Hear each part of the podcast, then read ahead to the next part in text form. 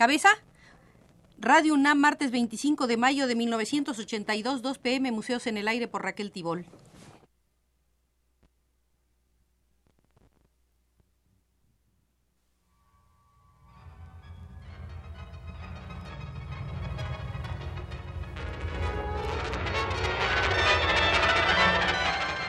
Museos en el Aire.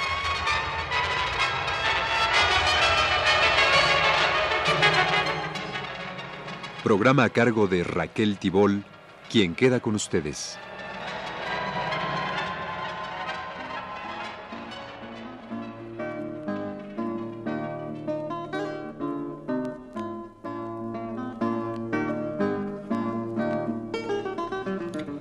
Los invito a entrar hoy al Museo de José Vasconcelos y nos detenemos en la sala del Ulises Criollo para exprimir expresiones e ideas muy propias de este mexicano que dejó huella y presencia. La memoria objetiva nunca me ha sido fiel, en cambio la memoria emocional me revive fácilmente. Arquímedes tocó un poco los nervios del cosmos cuando puso la palabra al servicio de la inteligencia que busca propósitos. El mundo no es una cosa que se explica, sino fundamentalmente una zona de la que hay que salir. Solo entre nosotros la suficiencia torpe se aliaba al autoritarismo sombrío. Vete por el mundo a pelear por su causa entre los vivos y arde hasta que tu hoguera también se ilumine y se ausente. Nosotros, supeditados a militarismos brutales, bajábamos a grandes pasos hacia el abismo contemporáneo. Por propia iniciativa y al margen de la cátedra habíamos constituido un grupo decidido a estudiar a los filósofos. Antonio Caso, dueño de una gran biblioteca propia, leía por su cuenta y preparaba sus armas para su obra posterior de demolición del positivismo. Yo formaba cuadros de las distintas épocas del pensamiento, de Tales a Spencer, apoyándome en las historias de Fouillé, de Weber, de Wildenband. Los metropolitanos éramos sierristas, justo Sierra era el poeta, el literato vulgarizador de la teoría positivista en el arte y en la vida. En su clase de historia cada año, Sierra arrancaba aplausos disertando con entusiasmo sobre las libertades de Atenas. En cambio, jamás abrió los labios para comentar el derrumbe de las libertades mexicanas. Los diputados de entonces, menos ignorantes que los de ahora, mantenían, sin embargo, igual tradición de servilismo. Desde que Lerdo y demás directores mentales de Juárez, reconociéndose incompetentes, confiaron a Gavino Barreda, el comtista, la dirección de la enseñanza secundaria, una decisión profunda quedó planteada en la conciencia nueva. En general, mi generación era escéptica, indiferente a la cuestión religiosa, por mi parte adopté el comtismo y el evolucionismo y después el voluntarismo de Schopenhauer, como otras tantas etapas del largo experimento filosófico que sería toda mi vida. Ya desde entonces los estudiantes comentábamos la vaciedad, la pobreza ideológica de los liberales y sus maestros europeos, Voltaire, Rousseau, Diderot. De todos los enciclopedistas no se sacaba un verdadero filósofo.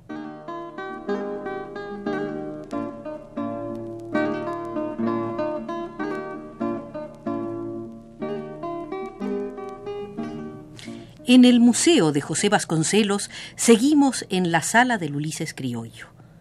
Tener en la cabeza la ambición de escribir un ensayo sobre la manera como la voluntad de Schopenhauer se transforma en goce estético y en las manos una pluma que copia las cláusulas de una compraventa de inmuebles constituye un suplicio tan refinado como agotante.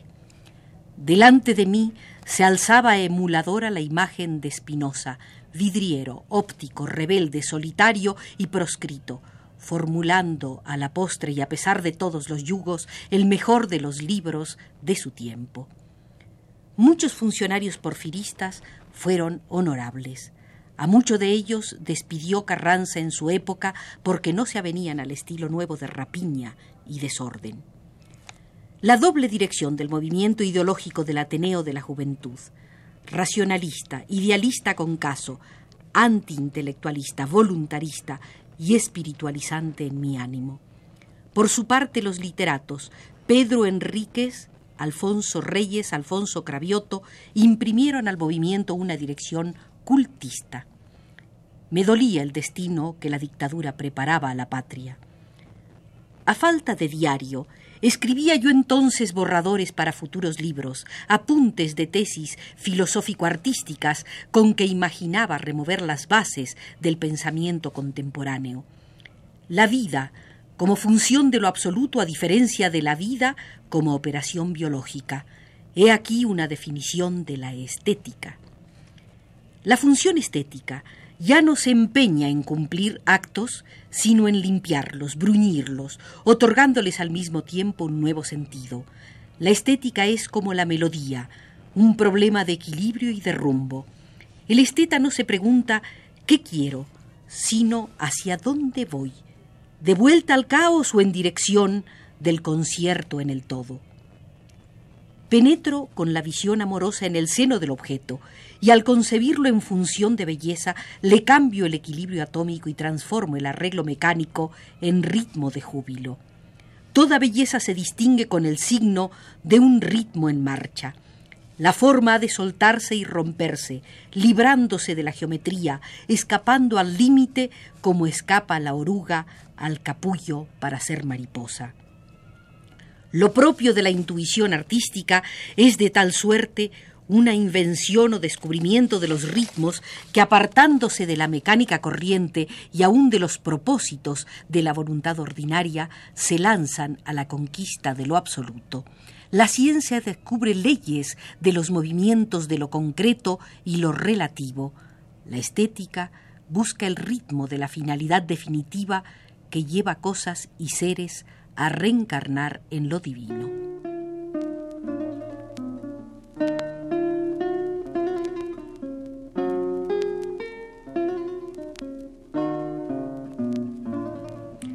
En la sala del Ulises criollo seguimos encontrando puntos esenciales del pensamiento vasconceliano. En víspera de grandes transformaciones mundiales, casi no se nos ocurría hablar de política. En la biblioteca de casa o en la casa de Alfonso Reyes, circundados de libros y estampas célebres, disparatábamos sobre todos los temas del mundo. Desde antes de conocer el gótico, ya tenía formulado el propósito de escribir una estética fundada en la cúpula iránica. Prefería el arte profuso totalizante de la India al arte esquemático que el europeo adopta de modelo a causa de cierto primitivismo estético o bien por exceso de abstracción idealista. Mis compañeros eran goetianos y se complacían descubriendo reflejos olímpicos en el busto que guardaba caso en su estudio.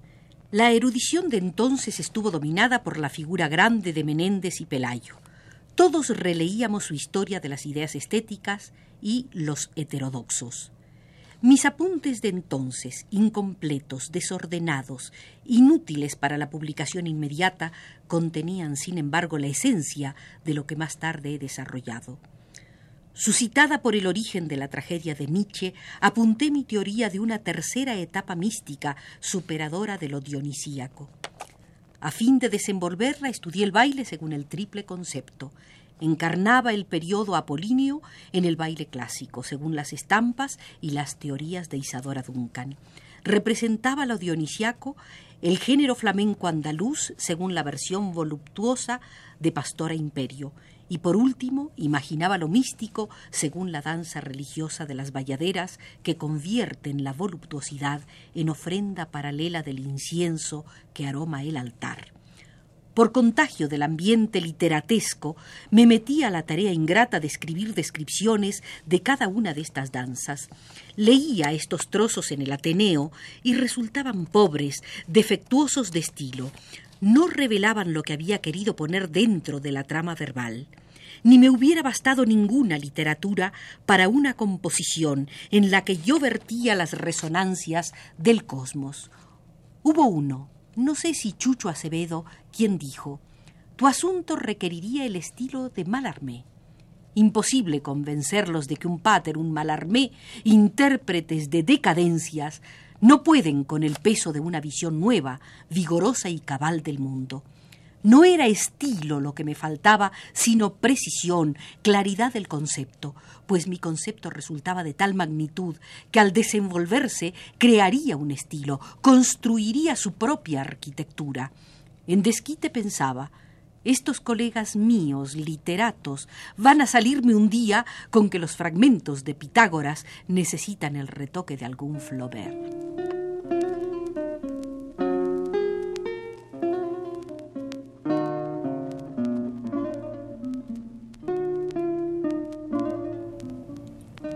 Dentro del Ulises criollo, Vasconcelos insertó un temprano escrito suyo sobre estética. Dice así. El sentimiento estético se caracteriza por la reversión del ritmo dinámico. En vez de tender a constituir cuerpos, a integrar fenómenos, la corriente de la energía se orienta hacia el placer de la belleza y se inicia así en el mundo de lo divino. La estética contiene un esfuerzo inverso del ordinario. Primero se cumple la labor de la creación y en ella nuestro propio espíritu conquista sentido y tarea. Después, y garantizada ya la personalidad, iniciamos con la emoción estética un desbordamiento y un fluir constructivo dotado de rumbo. No sigue expansión indefinida, sino que revierte a su fuente. No busca la representación, sino al absoluto que engendró y reabsorbe su creación. En todo no hay sino sentidos diversos de una misma energía y sustancia. En la poética afirma Aristóteles que el principio capital del arte es la imitación y que ella se realiza por medio de los colores, las figuras, el ritmo. Creo que es un error catalogar el ritmo entre los simples medios imitativos como el color o la figura, pues lo importante del ritmo es el sentido que imprime al movimiento.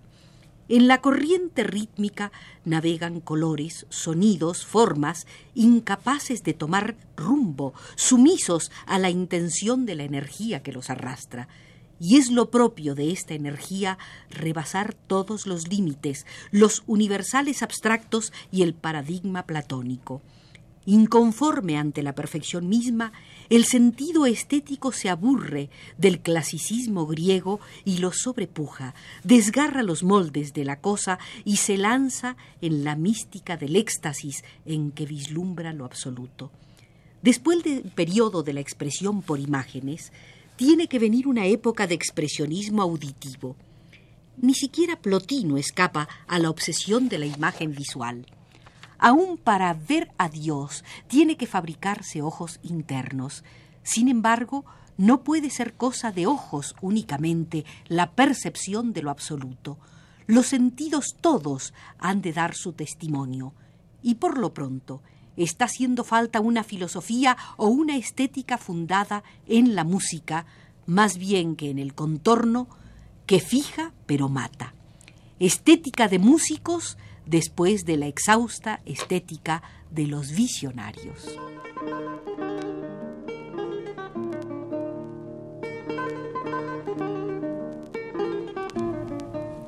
El arte idealiza los objetos, pero adorar enseguida esa idealización es rendirse a un fetiche que contiene menos que lo representado, igual que todos los fetiches.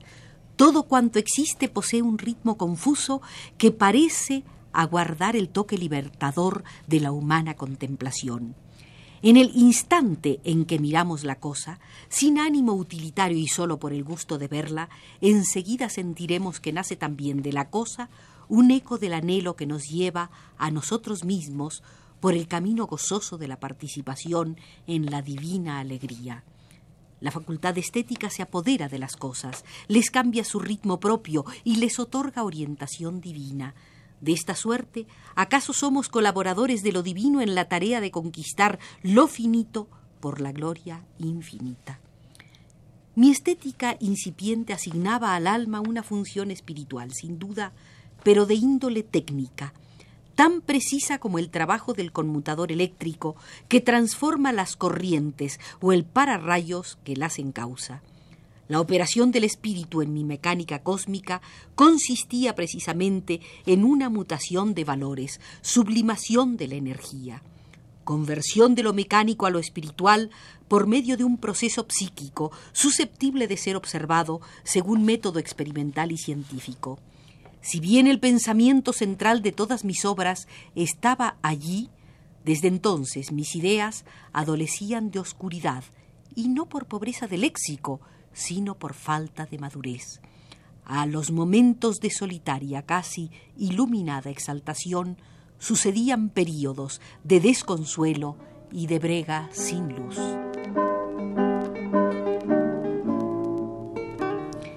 Grata ha resultado la visita a la sala del Ulises Criollo en el Museo de José Vasconcelos, pero por indicación de Manuel Estrada desde los controles ya nos retiramos.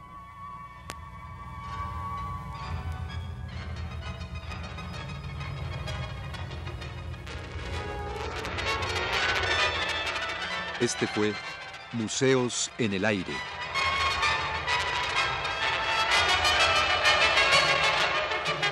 El programa de Raquel Tibol que se transmite todos los martes a las 14 horas.